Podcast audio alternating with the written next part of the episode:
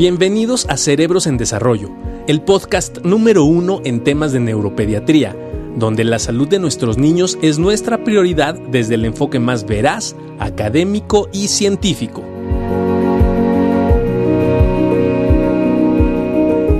Qué bueno que están todos por aquí con nosotros.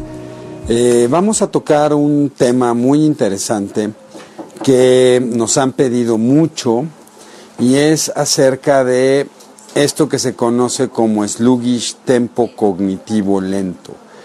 Y es, una, es un trastorno que aún no está aceptado por el D05, pero finalmente que mucha gente lo, lo considera. Y yo creo que es muy importante, ¿no? que lo podamos estar viendo. Y entonces les quiero explicar un poco todo lo que hemos trabajado nosotros este, desde más o menos el año 2002 empezamos a ver esta serie de pacientes que primero lo describimos como un trastorno que aún no se define si es un problema o una de las presentaciones del trastorno por déficit de atención o es una cosa diferente al trastorno por déficit de atención.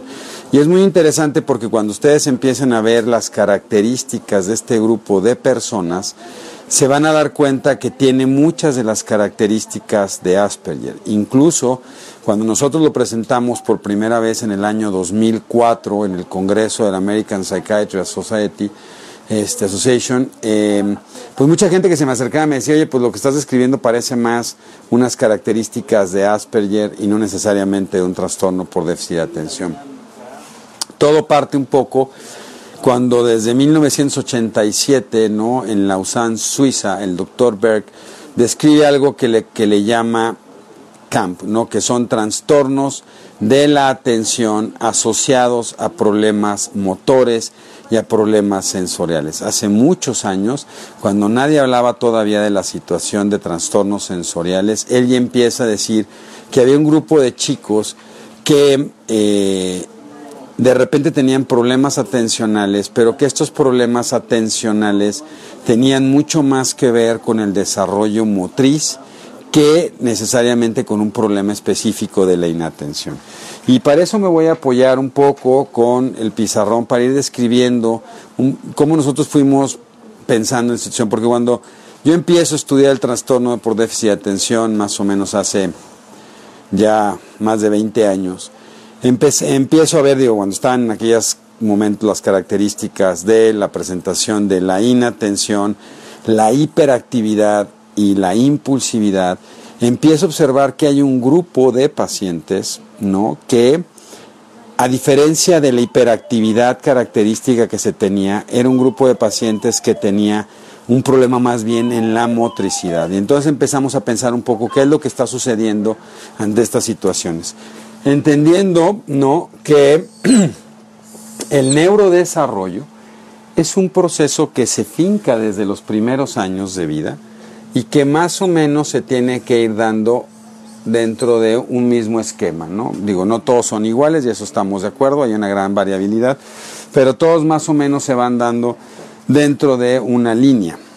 Y este proceso nosotros decimos que mucho de la base del desarrollo inicial en los niños tiene que ver con la base motora. Y a partir de esta base motora se va generando una especie de cadena donde cada eslabón le va dando pie al siguiente eslabón. Y en este proceso motriz lo que vamos viendo al inicio es el desarrollo de los iconos iniciales de la ganancia de habilidades, ¿no? Como son el sostén cefálico, ¿no? Luego el sostén del tronco y luego la marcha. Evidentemente tenemos que entender, por ejemplo, que alguien no puede sostener el tronco si la cabeza está abajo. Entonces es súper importante entender que tiene que ir ganando esas habilidades y que estos procesos del desarrollo motriz nos van a dar pauta a los procesos del lenguaje, sobre todo a los procesos en el desarrollo de la articulación y la expresión del lenguaje, y de cómo un niño va a ir empezando a generar procesos en el desarrollo de la coordinación motriz, porque hay que recordar que el tono, que la motricidad está dado por el tono muscular, y mucho de esto ayuda en la coordinación, tanto fina como gruesa. ¿Ok? Entonces esto va a ayudar al desarrollo del lenguaje y una vez que el niño ha desarrollado el lenguaje, va a desarrollar un fenómeno de atención, un fenómeno de organización y un patrón de eficiencia ejecutiva. vamos a ejecutiva. Así, si ustedes se fijan, es súper importante porque lo que vamos viendo es cómo va teniendo una ganancia paulatina de este fenómeno y se va a ir dando. Cada uno va teniendo sus pautas, en general yo espero que cada individuo tenga el desarrollo de sus habilidades a ciertas edades, pero que todos vayan logrando consolidar esta pauta y este fenómeno dentro de estos procesos.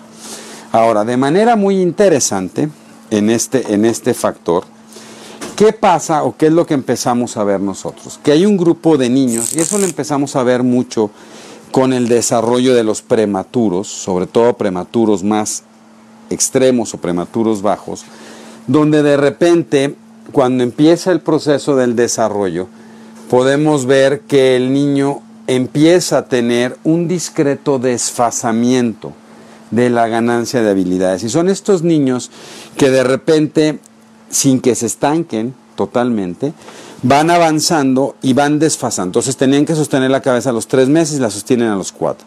Se tenían que sentar a los cinco, se sientan a los seis, siete meses. Tenían que empezar a gatear a los nueve y empiezan a gatar a los once, doce meses de edad. Iban a caminar y caminan como al año tres, año cuatro, año cinco, y ya pensaban que iban a caminar y empieza a caminar.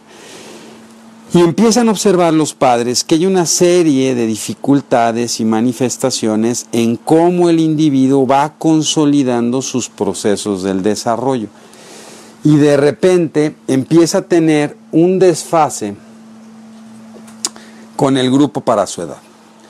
Y es muy interesante porque algo que empezamos a observar y describir desde hace muchos años es que estos niños lo que les empiezan a decir en la escuela cuando entran es que es un niño que no alcanza, que está más disperso, que cuando agarra el lápiz no puede rayar bien, que no puede recortar, o sea, empieza a tener manifestaciones de una dificultad en el proceso ejecutivo que muchas veces es mal entendido como un problema desde el punto de vista atencional. Y dice muchas maestras es que no está poniendo atención, cuando en realidad es un problema más bien ejecutivo. Y lo que nosotros describimos en esta corte de pacientes que seguimos desde hace muchos años es que entonces cuando empieza a tener este desfasamiento, la ganancia de habilidades se empieza a modificar y empieza a tener una curva más lenta en el proceso del desarrollo. De esta manera lo que voy viendo es que son niños que van a tener dificultades no en la capacidad comunicativa, sino a veces en la capacidad expresiva del lenguaje.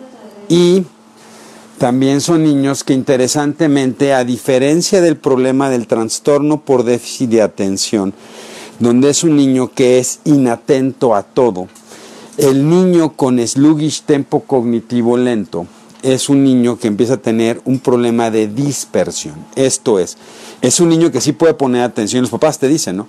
Oiga, es que mi hijo sí se puede estar jugando con eh, un rompecabezas, puede jugar muchísimo tiempo con los legos, puede estar pintando durante cuatro horas, pero de repente, cuando tiene que hacer alguna situación que le cuesta más trabajo, se dispersa.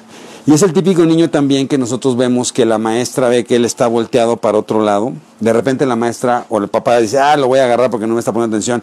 ¿Qué te dije, Carlitos? Y se voltea y le dice, ah, tú me dijiste y estabas hablando de esto, esto, esto. Son niños que no necesariamente voltean a ver, no son niños que tienen y mantienen un contacto visual común, que eso podría pasar mucho como los pacientes con Asperger. Y empiezan a tener otra serie de dificultades, ¿no? Que ahorita vamos a entrar a la parte que describimos como personalidad permeable, que se describió desde 2004, ¿no? Y que después, cerca del 2010, fue cuando un grupo de italianos, primero, este, Thomas eh, Gordon describió lo de sluggish, y luego, digo, lo de Sluggish y un grupo de italianos, el tempo cognitivo lento, que dijeron que eran estos soñadores que tienen una serie de gustos diferentes. Pero ahorita vamos a entrar a la parte de, vamos a entrar a la parte de personalidad. Algo interesante que también vemos no solo es que son dispersos y no inatentos, sino que empiezan a tener problemas en la velocidad de ejecución. Entonces es el niño que se puede aprender perfectamente todo, que tiene una gran capacidad de memoria, ¿no? que a diferencia del inatento en el trastorno por déficit de atención, donde en realidad al no estar atento se le olvida todo lo que está viendo, no puede seguir, no puede recordar, estos niños pueden recordar y memorizar de una manera muy importante. Pero, este, entonces eso es muy interesante. La otra situación interesante es que muchos de estos niños tienen mucho más problemas de lectoescritura. Y me ha pasado ver niños que tienen problemas de lectoescritura, ¿no? Y que estos pequeños, por ejemplo, eh, no pueden leer y escribir a la velocidad que tiene, pero se lo aprenden. Entonces hay niños que se pueden aprender el texto después de oírlo. Si son el número 12 o 13 de la lista, se aprenden el texto, se paran, pueden leer el texto sin estar leyendo el texto. ¿no? O sea, lo que están haciendo es, están recordando, están viendo, están, pero lo hacen a través de la memoria.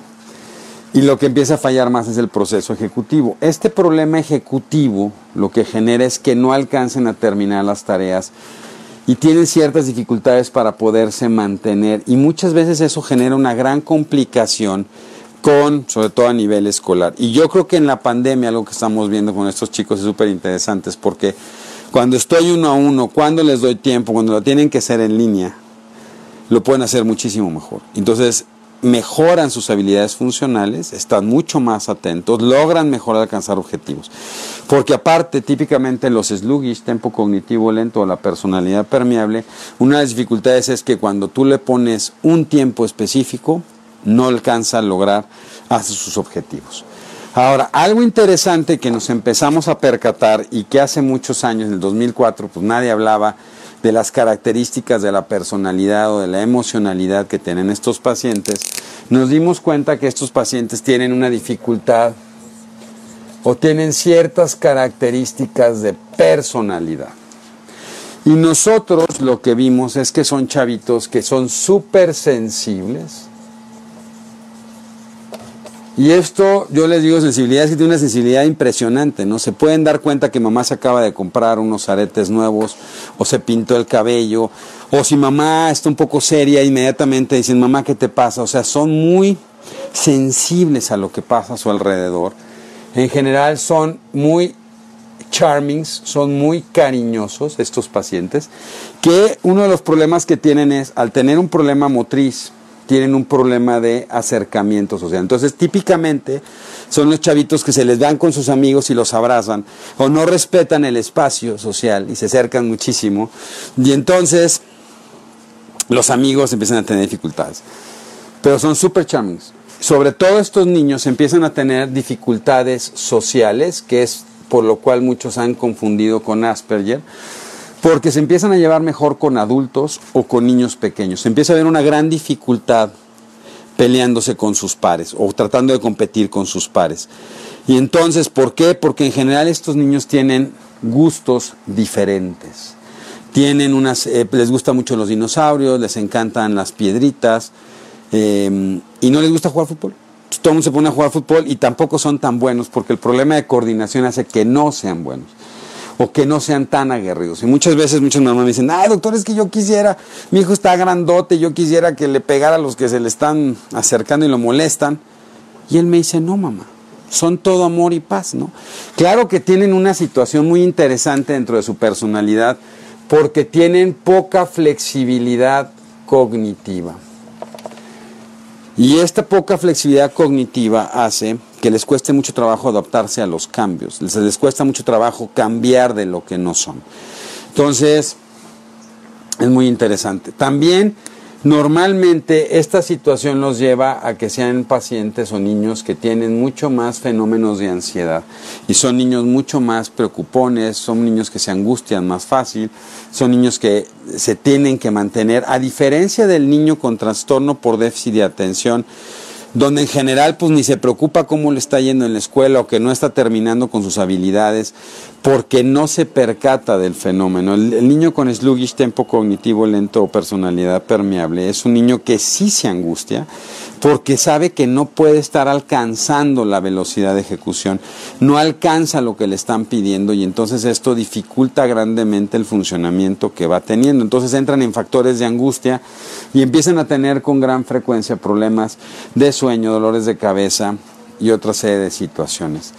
También son niños que por la parte de motricidad tienen alteraciones sensoriales y suelen tener gustos muy exquisitos. Pero a diferencia de lo que puede ser un Asperger, donde el gusto tiene más que ver con características propias de la alimentación, por ejemplo, los niños con sluggish no les gusta la carne porque se cansan de morder, la hipotonía genera esto. Incluso mucha gente puede llegar a pensar que son hiperactivos, pero a diferencia del niño hiperactivo que se la pasa corriendo, trepando y avanzando por todos lados, este niño más bien se mueve todo el tiempo, es el que se escurre en la mesa, por la torpeza motriz tira las cosas y entonces ese niño que, se, que come y se mancha todo, se desorganiza y que sí se angustia y empieza a preocupar cómo va haciendo.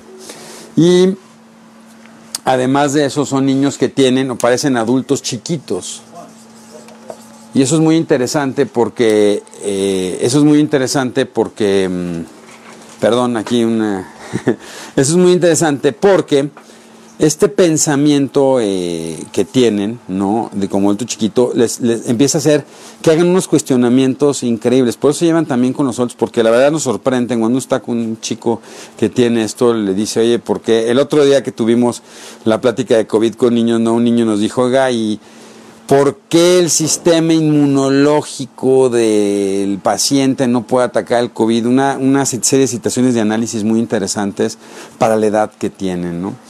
Y entonces tienen todas estas características de personalidad y es un problema ejecutivo.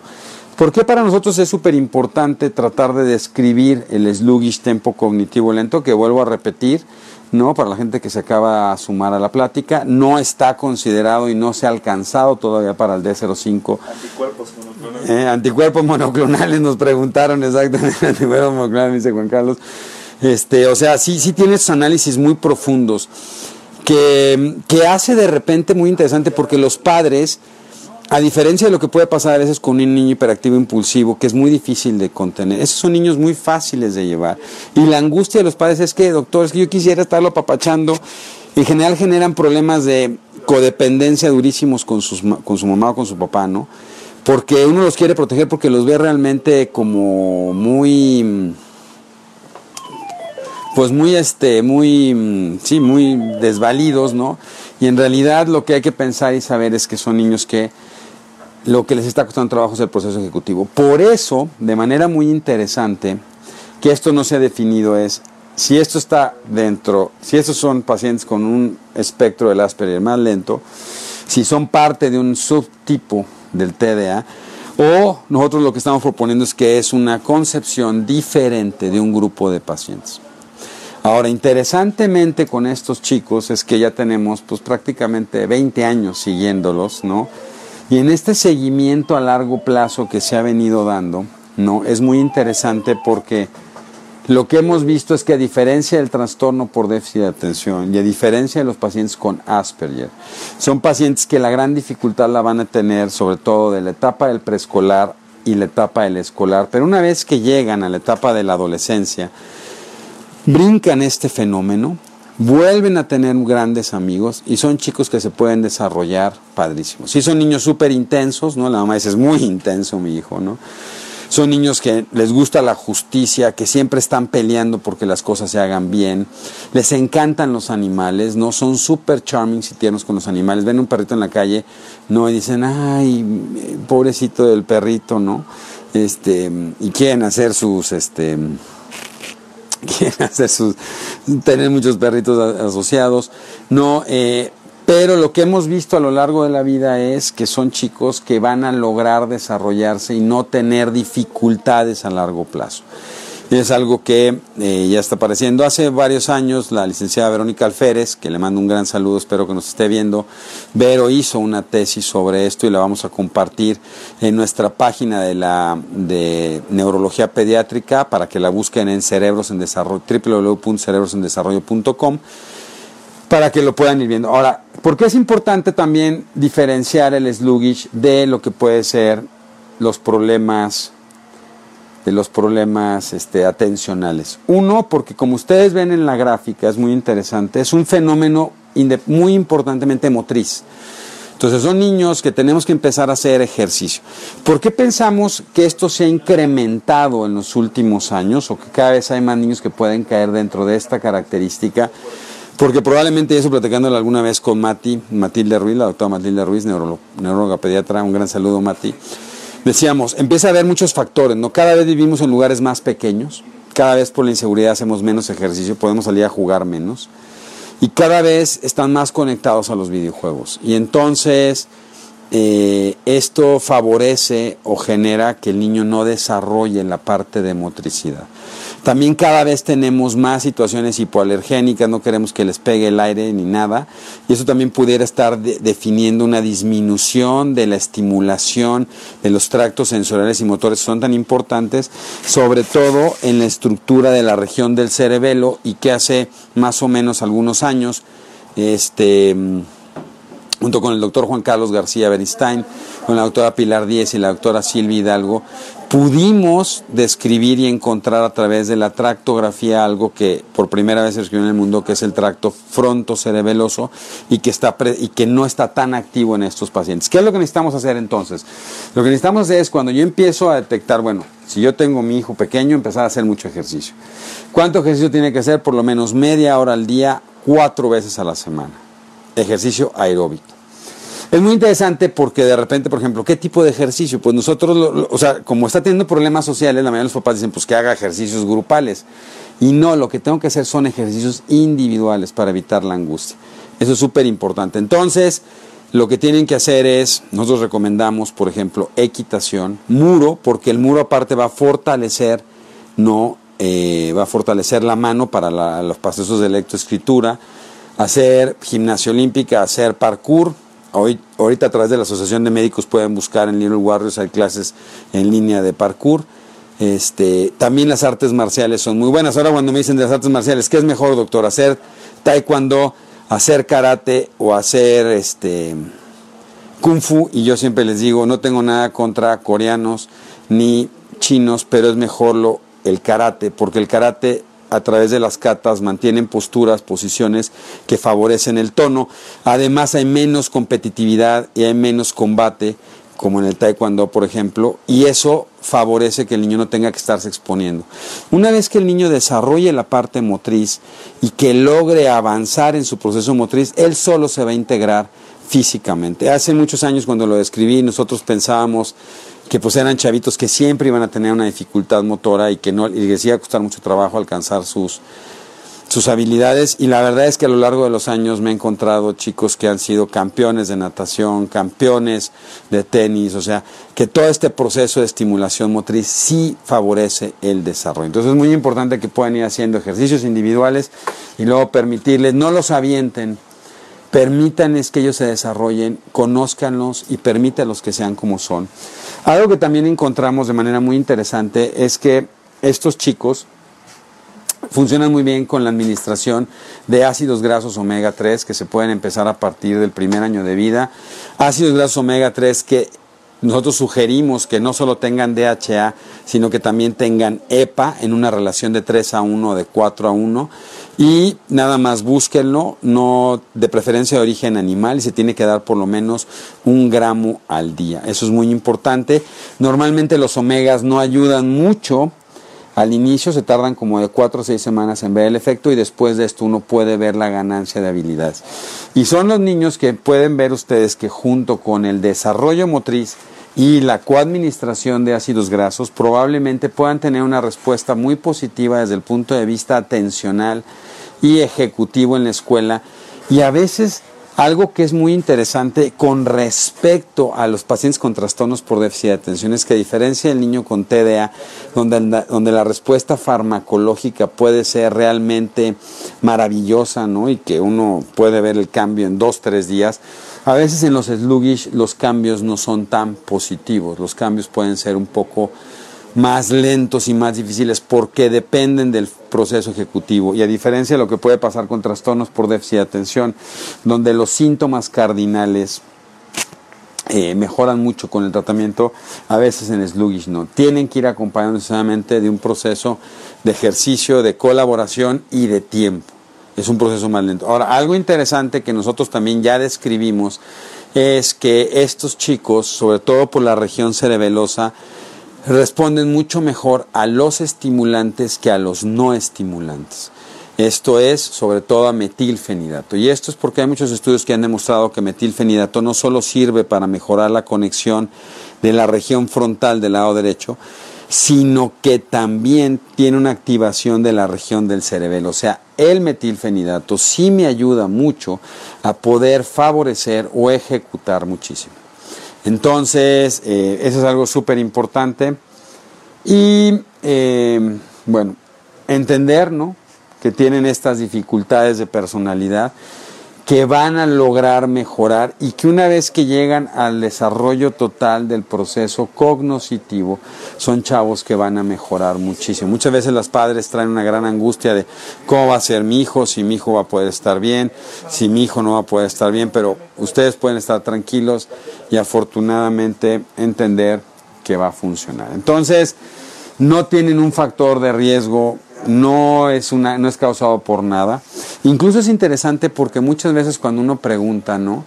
Em, yo les digo, este chavo es igual que su papá o igual que su mamá, ¿no? Que tienen dificultades, tienen muchas veces el ortopedista dice que tiene una hiperflexibilidad y en realidad es por un bajo tono muscular, no es una hiperflexibilidad ligamentosa, ¿no? Sino es un bajo tono muscular y, este, y les digo, a veces los papás son igual, entonces si el papá tampoco es muy deportista, sobre todo el papá no es muy deportista, pues a veces tampoco incentiva a que los hijos puedan ser muy deportistas. Bueno, le vamos a pedir, estamos llegando a nuestro tiempo. Quisiéramos dejar y pedirle a Juan Carlos si me comenta algunas de las preguntas que pudiera, que pudiera existir.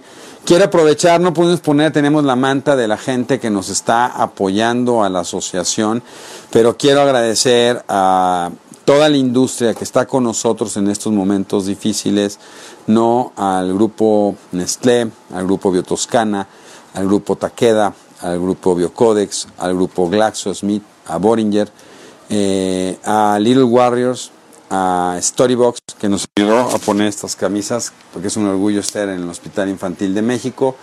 Este, la gente de UCB, eh, muchísimas gracias por apoyarnos y por estar con nosotros.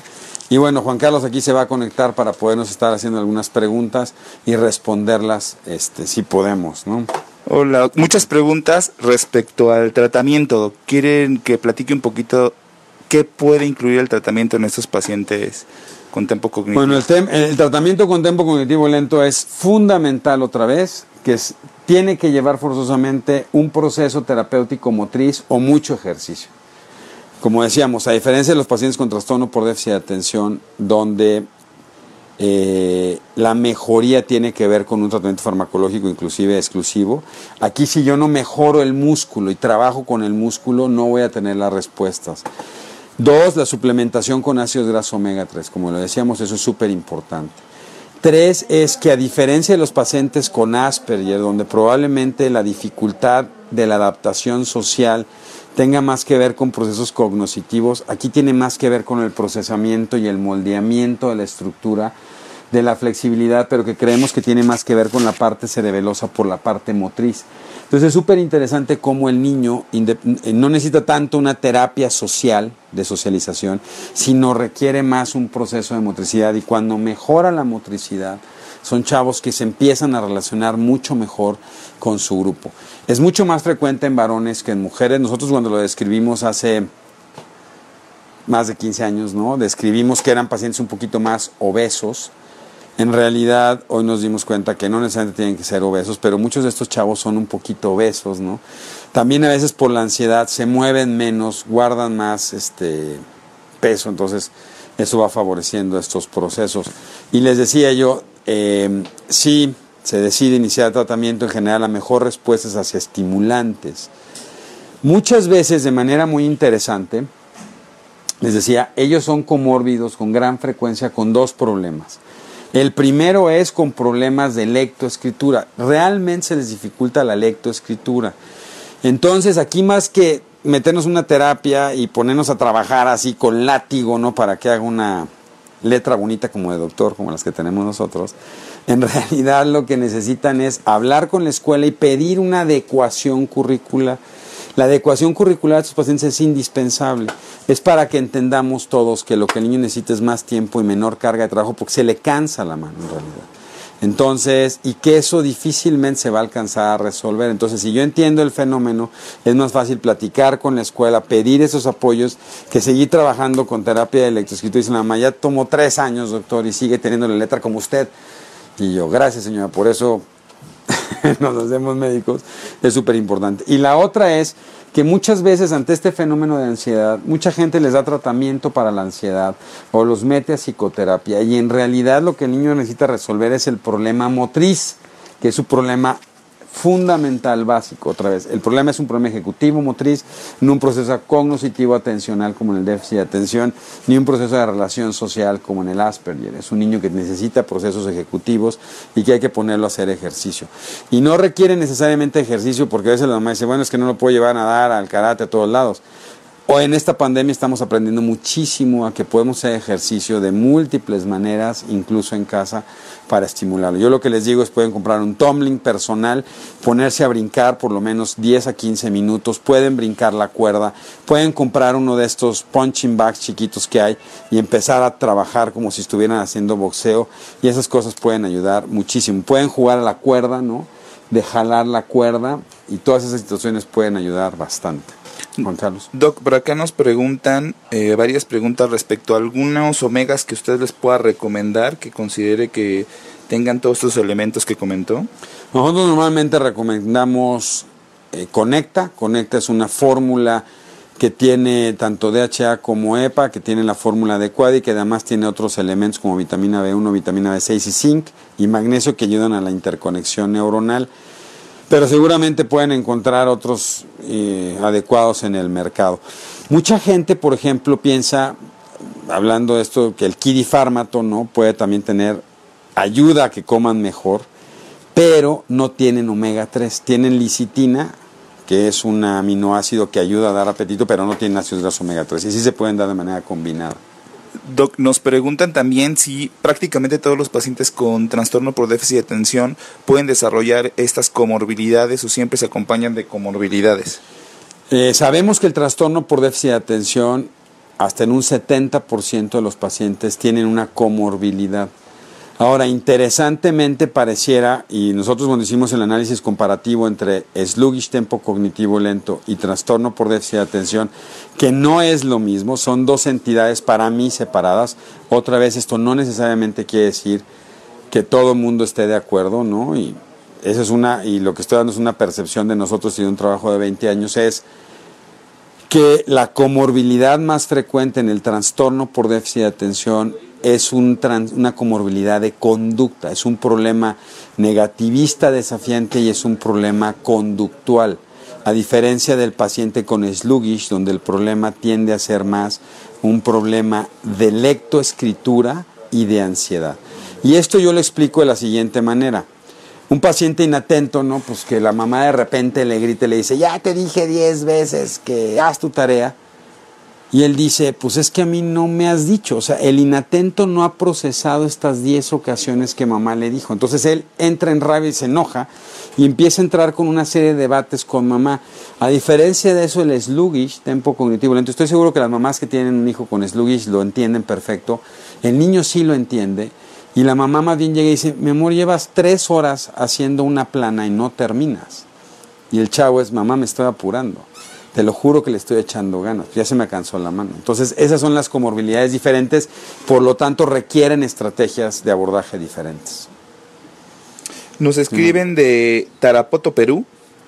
Dice aquí Celina que tiene un hijo de 21 años con autismo, no habla, convulsiona y le gusta ver mucho los dibujos animados. ¿Qué hay de la relación entre autismo y epilepsia?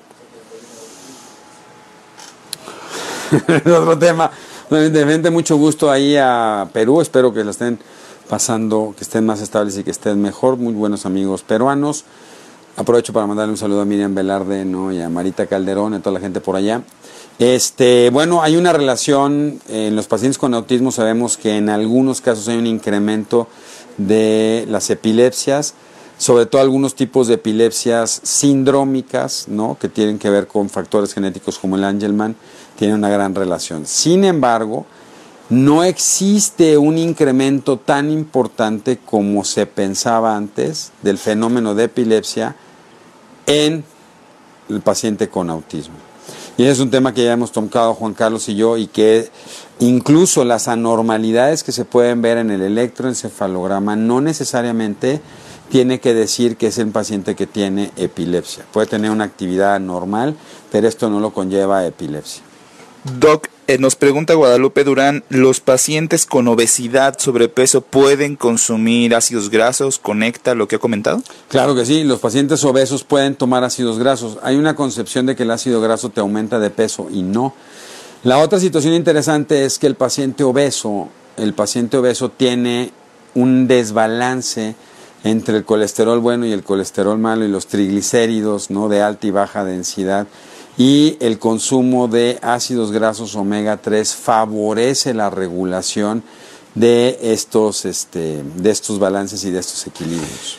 Otras preguntas vienen respecto al tratamiento para el trastorno por déficit de atención. Una pregunta interesante de María Teresa Sapiaín nos dice si los fármacos estimulantes, en este caso metilfenidato, pueden provocar cambios en la personalidad del niño, es decir, algunos comportamientos eh, diferentes. Sí, es muy interesante la pregunta, ¿no? Uno de los fenómenos que se ha relacionado sobre todo con metilfenidato de acción corta es un fenómeno que se llama el zombie syndrome, ¿no? Eh, o el síndrome del zombie, ¿no? Eh, donde el niño está en un fenómeno así de hiperactividad y de impulsividad total y de repente le doy el tratamiento y ¡pum! Y esto, bueno, por un lado es este movimiento. Entonces los papás se asustan porque todo el mundo se pone feliz porque ya el niño puede estar tranquilo, menos los papás porque dicen así no es mi hijo. Dos, en general, el niño con TDA, que es muy impulsivo, que es muy hiperactivo, es súper lindo. Claro, lo que dicen mis papás es, sí, súper lindo, doctor, porque usted lo tuvo 15 minutos en el consultorio. Si lo tiene que aguantar ahorita en la pandemia en mi casa durante todos los días, se vuelve muy difícil. Pero esta expresividad total que tiene el paciente con TDA, incluso muchos de los adolescentes, algo que no les gusta de metilfenidato es que dicen que se sienten totalmente contenidos. Dicen, doctor, es que cuando Estoy con mis amigos, antes era súper charlador y decía miles de cosas. Y ahora con el tratamiento todo el mundo dice, ¿qué te pasa? No? O sea, no te estás comunicando. Entonces, sí pareciera que un fenómeno secundario de metilfenidato sobre todo es que puede dar una contención excesiva de este fenómeno, una restricción de la euforia que pueden tener los pacientes. Ojo, eso no quiere decir que sea y que tengan que suspender, solamente es puedo buscar una alternativa o favorecer modular con dosis, porque ajustando la dosis en general esto se quita. Una pregunta bien interesante y que sé que, que, usted tiene grandes teorías respecto a esto es, Sergio Miguel Gómez nos pregunta el déficit de atención con hiperactividad en el adulto. Por ejemplo, él dice, mi hija tiene dislexia y me di cuenta que yo también tengo dislexia cómo se comporta en el adulto trastorno por déficit de atención e hiperactividad y qué pasa con la heredabilidad en este trastorno, tanto con el sluggish como con las presentaciones de trastorno por déficit de atención. Qué buena pregunta, ¿no? Una pregunta porque muchas, muchas gracias, Sergio. Este, mira, eh, bueno, tres cosas importantes. Hablando sobre la comorbilidad en los trastornos de lectoescritura es una vez que un niño tiene un problema de lectoescritura, recordando que la dislexia es un problema en la lectura, no en la escritura, los problemas de la escritura se llaman disgrafía, es un problema que no se cura, es un problema que se lleva toda la vida, lo que hace es que compense el sistema nervioso central. Y es interesante porque muchos de los muchachos que llegan aquí a hacer sus exámenes de admisión los vemos con unas disgrafías terribles, ¿no? Entonces, lo que hacemos es que compensamos, pero sí hay una herencia. Incluso algo súper interesante es que se considera que el trastorno por déficit de atención con hiperactividad como una entidad global es de, las, de los trastornos del neurodesarrollo que más se hereda, hasta en un 80% no tiene una predominancia de sexo. Ahora, en el Hospital Infantil de México Federico Gómez, en el Departamento de Neurología, el doctor Juan Carlos García, el doctor Jesús Lagunas, que acaba de salir con nosotros, y un servidor, hicimos un estudio con tomando moxos y vimos y estudiamos a los padres y a los hijos y vimos cosas súper interesantes, porque lo que nosotros estábamos tratando de ver es, si yo tengo TDA, heredo TDA mi hijo, sí. Pero algo interesante es, le heredo, porque en trastornos por déficit de atención, acuérdense que hay tres síntomas principales. La inatención, la hiperactividad y la impulsividad, y no tienen que estar los tres presentes al mismo tiempo. Y entonces, si yo nada más tengo un problema de inatención, lo que le heredo a mi hijo es un problema de inatención. Lo único que sí se hereda con un alto porcentaje de padres a hijos es la impulsividad. Y eso fue algo que salió muy, muy claro y muy evidente. ¿Cómo se manifiesta en el adulto el trastorno por déficit de atención? Em, de dos maneras. Uno es lo que le pasa a uno no en tiempo de pandemia, ¿no? Donde yo que llego al hospital y digo, ay, me tengo que trabajar porque me pidieron una presentación para el día de mañana. Prendo mi computadora y de repente digo, ay, se me antojó un cafecito, ¿no? Y voy y hago un cafecito. Me hablan y me dicen, oiga Doc, mañana tiene usted una junta a las 10 de la mañana. Ah, sí, bueno, tengo a las 9 y media la presentación, a las 10 sí va. Sí, sí, sí va. Ah, ya empieza uno a trabajar, un sandwichito y va y se hace un sandwichito.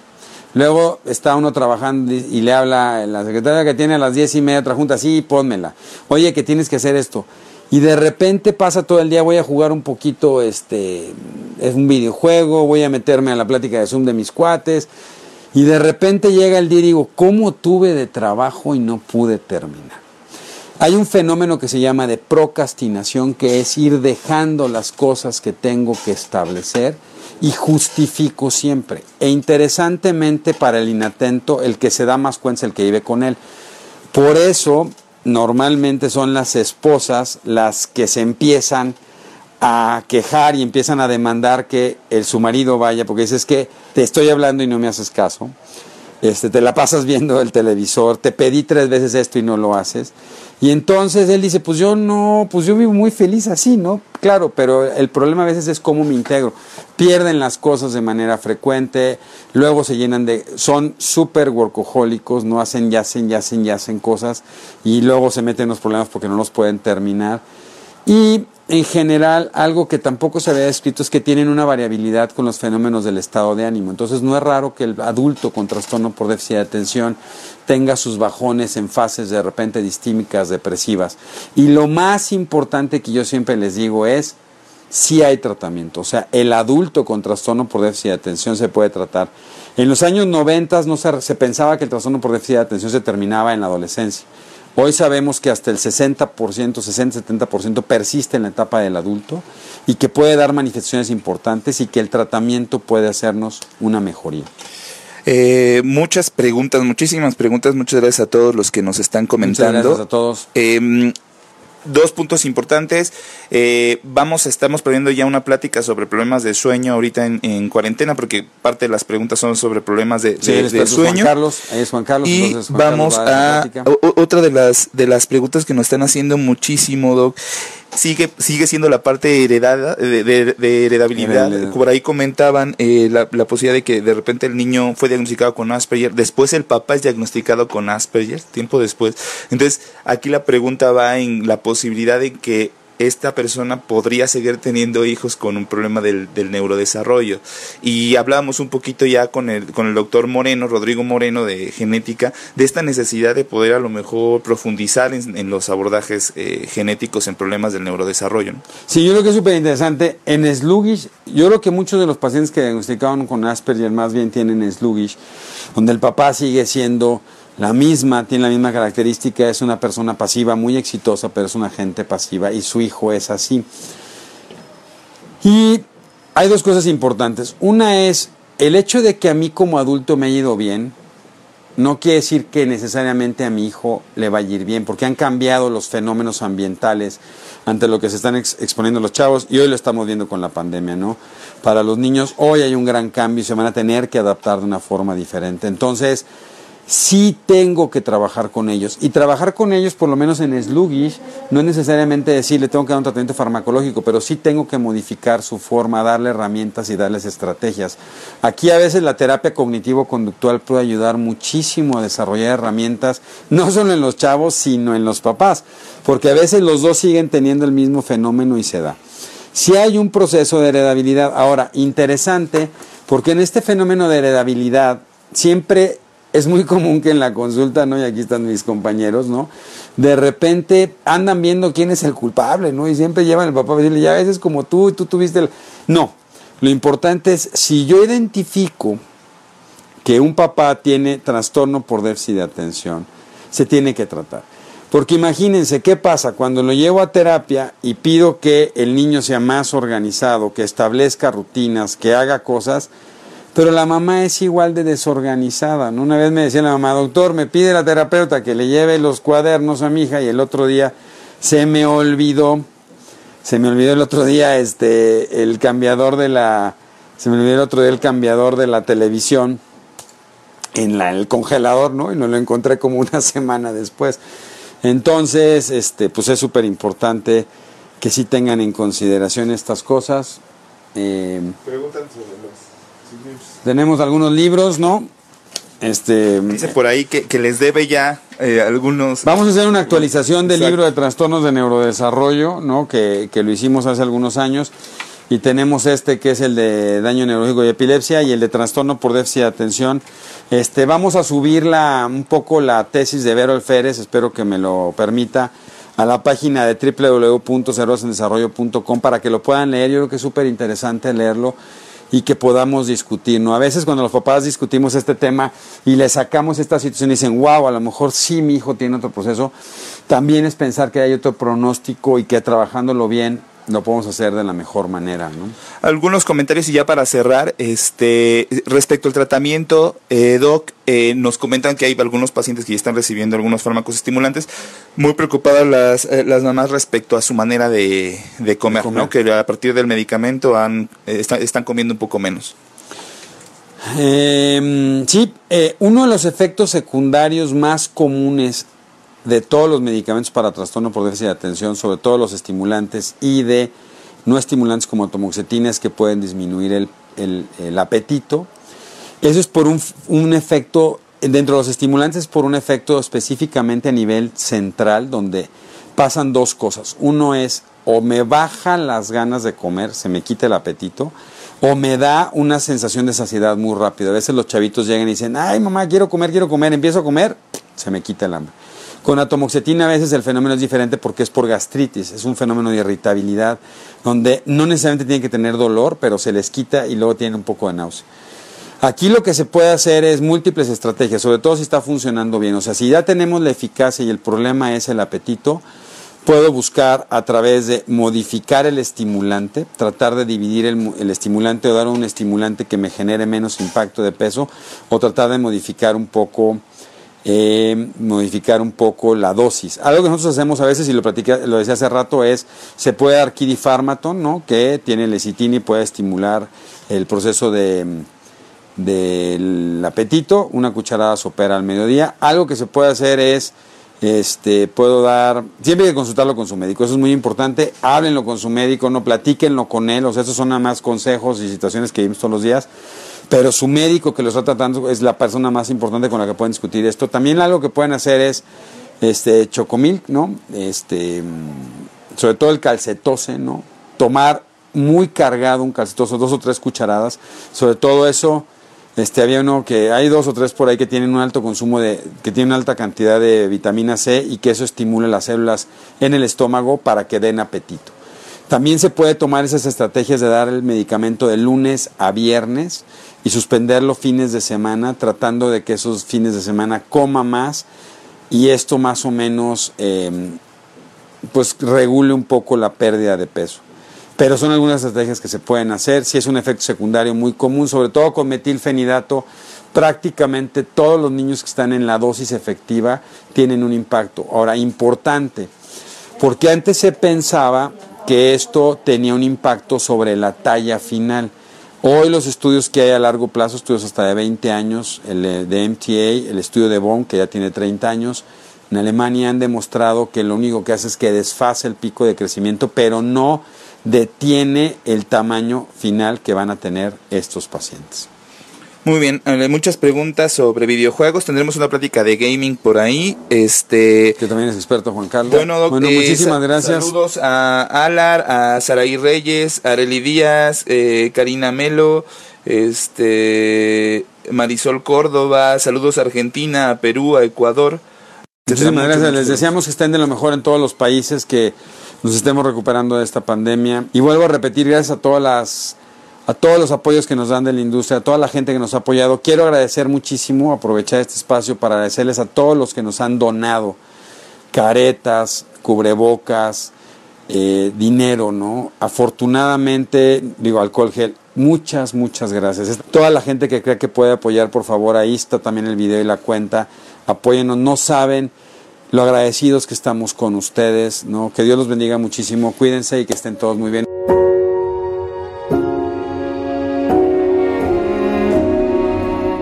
Cerebros en Desarrollo, el podcast comprometido con la idea de que en los cerebros de nuestros niños no hay límites.